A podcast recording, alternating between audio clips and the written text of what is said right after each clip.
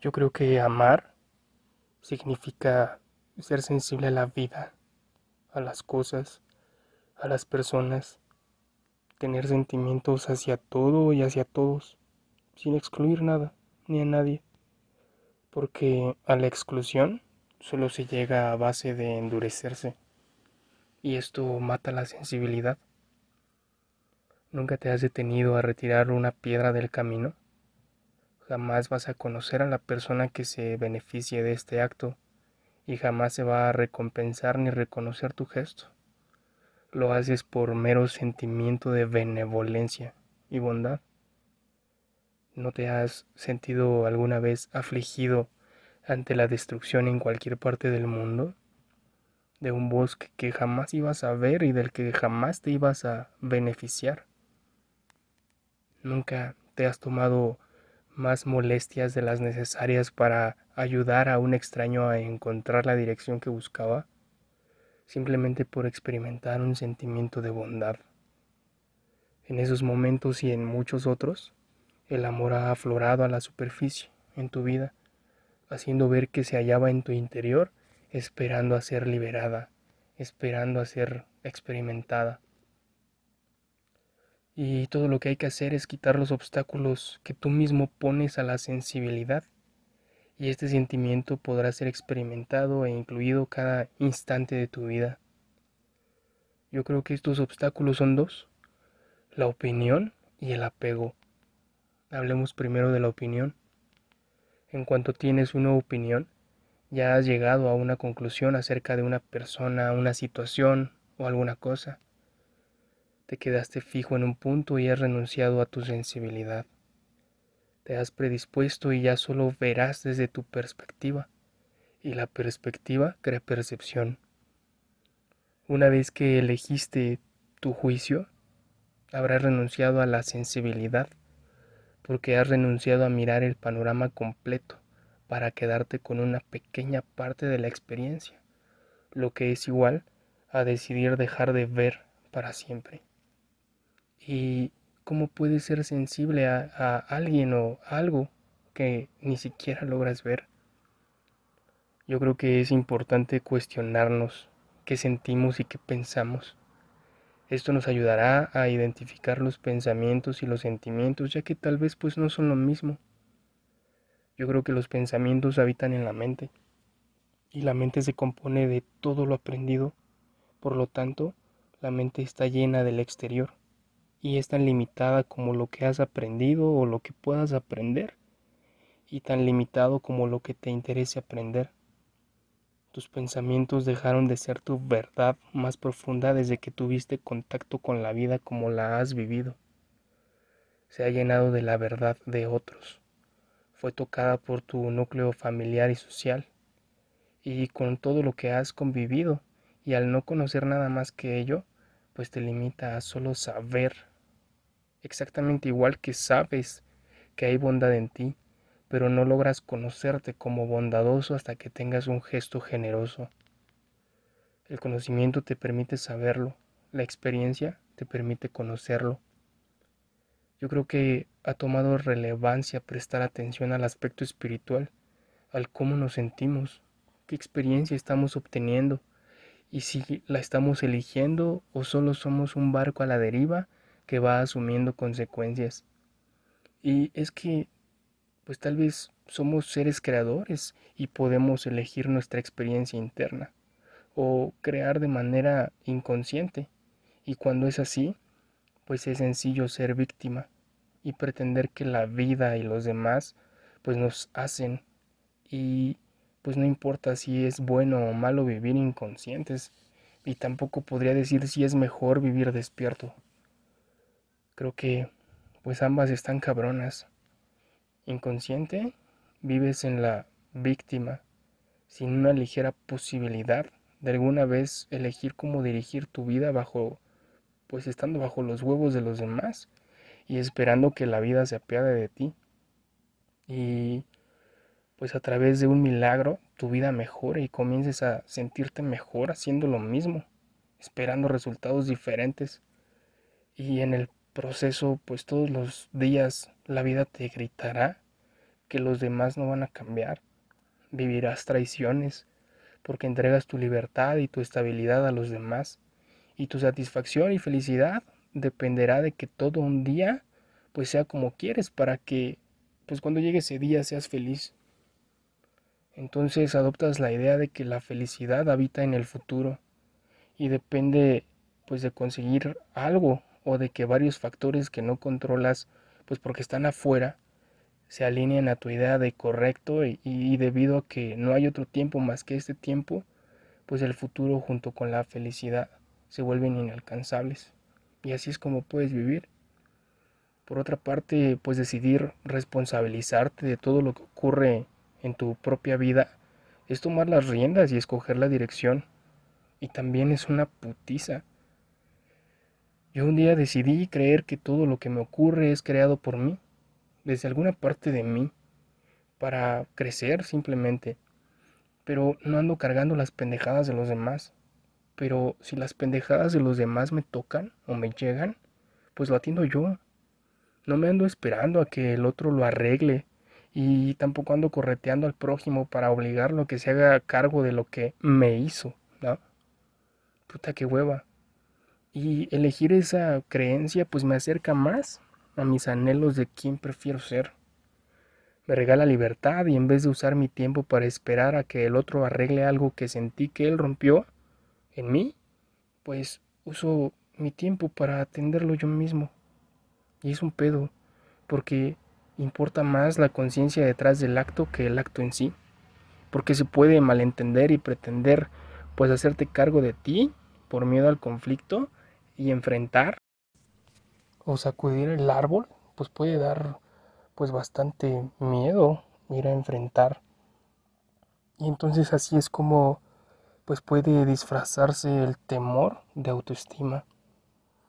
Entonces, pues creo que es más importante saber la conciencia detrás del acto y si viene desde la autoestima o desde el temor.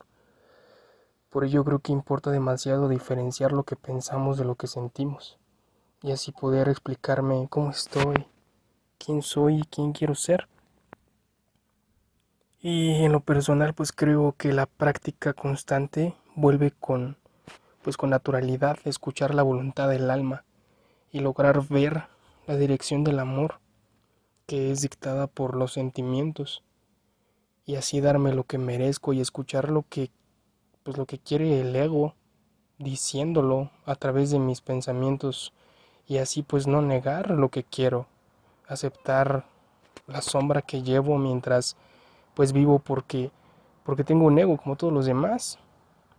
Vivir en comunión con los quereres de mi ego, pero no sin perseguirlos si la dirección del amor es otra. Creo que ahí está la autoestima, no en pretender ser un humano sin defectos de carácter, o aparentar serlo escondiendo lo peor de mí. Mirándolo me permite aceptarlo como parte de mí, amarlo y después procurar no chingar al prójimo con eso. Y es que, pues así como hay responsabilidad de lo que el otro hace y parece que me hace, pues también hay responsabilidad en lo que yo hago. Y es que yo ya no permito que alguien diga, es que tú me hiciste. No, agárrese los huevitos. Yo hice y tú sentiste. Pero no te hice yo algo a ti. Pregunta tal vez desde dónde lo hice. Quizá desde mis vacíos. Quizá desde mi pendejez o desde mi egoísmo. Que me atrapa constantemente mirando pues solo en mí o fijándome solo en mí, en mi bienestar que es más frecuente, pues desde esta última. Pero pues no seas putito, hazte cargo de lo que tú sentiste. Así que, pues cuestionar lo que creemos constantemente nos permite alcanzar una conciencia más elevada de la que hoy tenemos y considerar un panorama más amplio del que vemos, de lo que ya opinamos Así llega pues la gran oportunidad de desechar nuestras opiniones y creencias basadas en lo que los demás dicen o en lo que nos enseñaron, que está bien o mal, y ser más leales a las creencias pues más funcionales para nuestra propia experiencia de vida. Y de pronto pues que valga pito si está bien o mal, simple y sencillamente basarme en la funcionalidad de una creencia de acuerdo a lo que anhelo experimentar. Entonces, pues yo creo que cuestionar e indagar en lo que creo y en lo que siento es un viaje al interior que a veces asusta, pero es un camino más hacia la sensibilidad, una manera de comenzar a experimentar más allá de la dureza creada por nuestras opiniones que terminan limitando nuestra experiencia y nos hace renunciar a mirar un panorama pues más amplio, definiendo como bueno o como malo cada evento o persona que pues que comenzamos por conocer, pero que no continuamos conociendo a reserva de juzgarle como bueno. Pero qué es lo bueno y qué es lo malo. Seguramente, pues lo bueno para mí, pues a lo mejor es lo malo para alguien más. Y cuestionar, pues para mí es acudir a mi verdad más profunda, al amor que soy. A eso le llamo acudir a Dios. Pero es un pedo escucharlo cuando pues no acudo a Él y que pues ahí me doy cuenta que no se trata de a quién le habla, sino se trata de quién le escucha. ¿Cómo acudir a la voz del amor si ni siquiera la escuchas porque decidiste opinar sobre todo y sobre todos y no logras discernir que es pues una simple opinión entre tantas diferentes que hay? Y cuando acudes a Dios en busca de respuestas porque todo es confuso, por fin decides preguntar. Y cuando por fin oyes la respuesta en realidad no escuchas porque tal vez parece muy buena para ser verdad y terminas acudiendo a lo que tu mente aprendió para obrar así. Ignoras la dirección de amor y ello porque tal vez te parezca descabellado lo que el amor dice, pero yo te digo, es ahí donde has de seguir a esa voz porque después de todo no preguntarías si estuvieses seguro sobre tu decisión. El pedo es que tienes pues una constante necesidad de elegir lo correcto pero pues llamas correcto a todo aquello con lo que estás de acuerdo y llamas equivocado a todo aquello con lo que no estás de acuerdo. Y ello es así porque aún no logras identificar tus pensamientos y diferenciarlos de los sentimientos.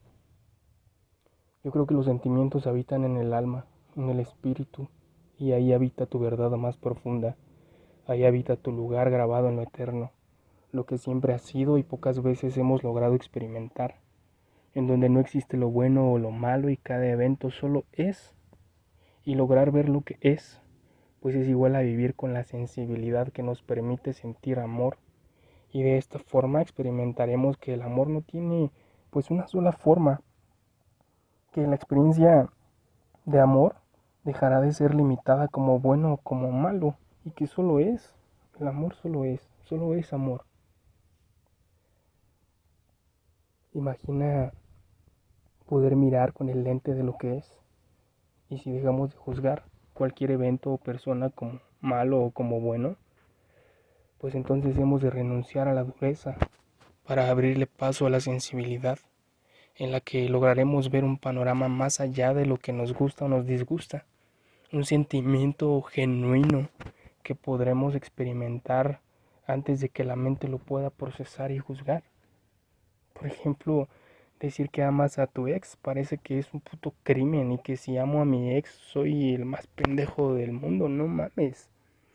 Y ello porque queremos basar nuestras decisiones en la parte externa, en lo que pasó, y cuando lo cuentas a alguien más, pues muy pocas veces alguien vierte una opinión tomándote en cuenta y proyectan más bien sus inseguridades porque opinan desde su perspectiva y eso es su percepción y crea todo un puto conflicto porque como ya es tu, como ya es tu ex y ya no es tuya o tuyo, pues también tienes que obligarte a dejar de amar. No mames. Olvidar una etapa de tu vida como si se pudiera. No mamar. En serio, no mamar. Pero esa es la opinión y está siendo creada por tu mente, por tu ego vulnerable y débil, compuesto por opiniones que escuchaste, que alguien te enseñó y que te está endureciendo con intención de que deje de doler y renunciando a la sensibilidad. Cuando si vas a tu verdad más profunda, quizá encuentres que amas, que sigues amando, quizá ya no quieras a tu ex cerca por diferentes motivos y por amor, por autoestima, pues no mereces la experiencia que creas estando con él o ella, pero pues no obligas a dejar de amar. Solo cambias los acuerdos que tenías y en vez de vivir traumados intentando olvidar, pues amas lo ocurrido para no tener que volver ahí. Creo que saber qué piensas y qué sientes te ayuda a explicarte quién eres hoy y en dónde estás te sensibiliza y abre las puertas a una experiencia de vida diferente. Ahora, haz una comparación. Primero, identifica qué emociones experimentas y recuerda qué emoción llega a ti cuando alguien te elogia, cuando logras algo que te hace ser reconocido por los demás, cuando tienes algo que los demás quieren y solo tú tienes, cuando eres aprobado, cuando tienes poder, eres popular y admirado. Creo que aquí experimentas una emoción llamada euforia y que se parece un chingo a la felicidad. Aquí se pone cabrón porque hay pensamientos disfrazados de sentimientos y aquí hay un pensamiento de ser superior a los demás. Gobierna la idea de ser mejor que los demás. Y es una idea creada en la mente, en tu ego y se disfraza pues de un sentimiento, aunque realmente la emoción es euforia, disfrazada de felicidad. El pedo es que la euforia se va junto con el momento. En cuanto el momento termina, la emoción se va junto con él. En el mismo instante que termina, se siente un vacío, porque algo que brillaba se apaga y de manera inmediata el ego quiere recrearla una y otra vez, creando pues un apego al objeto que causó tanto placer en nosotros y luego gobierna el engaño y nos convence de que consiguiéndolo de nuevo seremos felices nuevamente. Ahora identifica la emoción que brota de tu ser cuando miras una puesta de sol, cuando te encuentras a ti mismo en la historia de una película que te lleva a las lágrimas Identifica cuando has disfrutado de la compañía de un amigo o amigos, cuando has experimentado a tope el compañerismo, cuando te enamoraste por primera vez, cuando le diste de comer al necesitado. Aquí es abismal la diferencia, el cómo se sentía el amor a través de algo más que yo mismo, porque es un sentimiento genuino de amor, porque utilizas el don espiritual llamado sensibilidad para esta experiencia y no se va junto con el momento. De hecho, puedes acudir al momento una y otra vez y puedes recrear ese sentir una y otra vez también. Ahí hay un sentimiento genuino que también el ego puede manipular porque pues es su chamba, es su trabajo, sacarte del presente. Basta con tener un mal día y ahora el ego acuda a los recuerdos para comenzar a extrañar y usar las ideas aprendidas como que extrañar es amar, cuando pues la realidad es que extrañar no necesariamente es amar siempre. Habrá momentos en los que tal vez quiera decir amar, extrañar, pero con una conciencia de vacío te saca del presente, yendo al pasado a través de los recuerdos, intentando llenar los vacíos presentes con eventos pasados diferente a recordar y recrear el sentimiento original. Se vuelve complicado cuando el ego mete sus manotas en la pureza del sentimiento genuino, porque si bien no logra alterar ese recuerdo, puede lograr alterar mi experiencia. Y de repente, pues madres, llega la depresión, cayendo en la trampa más común del ego, que me saca del presente y me lleva al pasado. Pero ese tema ya lo tocamos en el capítulo anterior. Así que pues quise entregar este audio porque pocas veces puedo acomodar mi interior como cuando me lo explico. Y si de paso logro poner mi desorden al servicio de alguien más, pues qué chingón. Dejaremos hasta aquí la primera parte. Me encantaría que pudieras acudir a nuestra cita para la segunda parte, en donde creo que pues está el segundo obstáculo para la sensibilidad, llamado apego. Gracias por quedarte al final de este capítulo y recuerda, es posible que si escuchas mi historia, puedas escuchar la tuya, que tal vez mientras me escuchas a mí, te escuchas a ti. Adiós.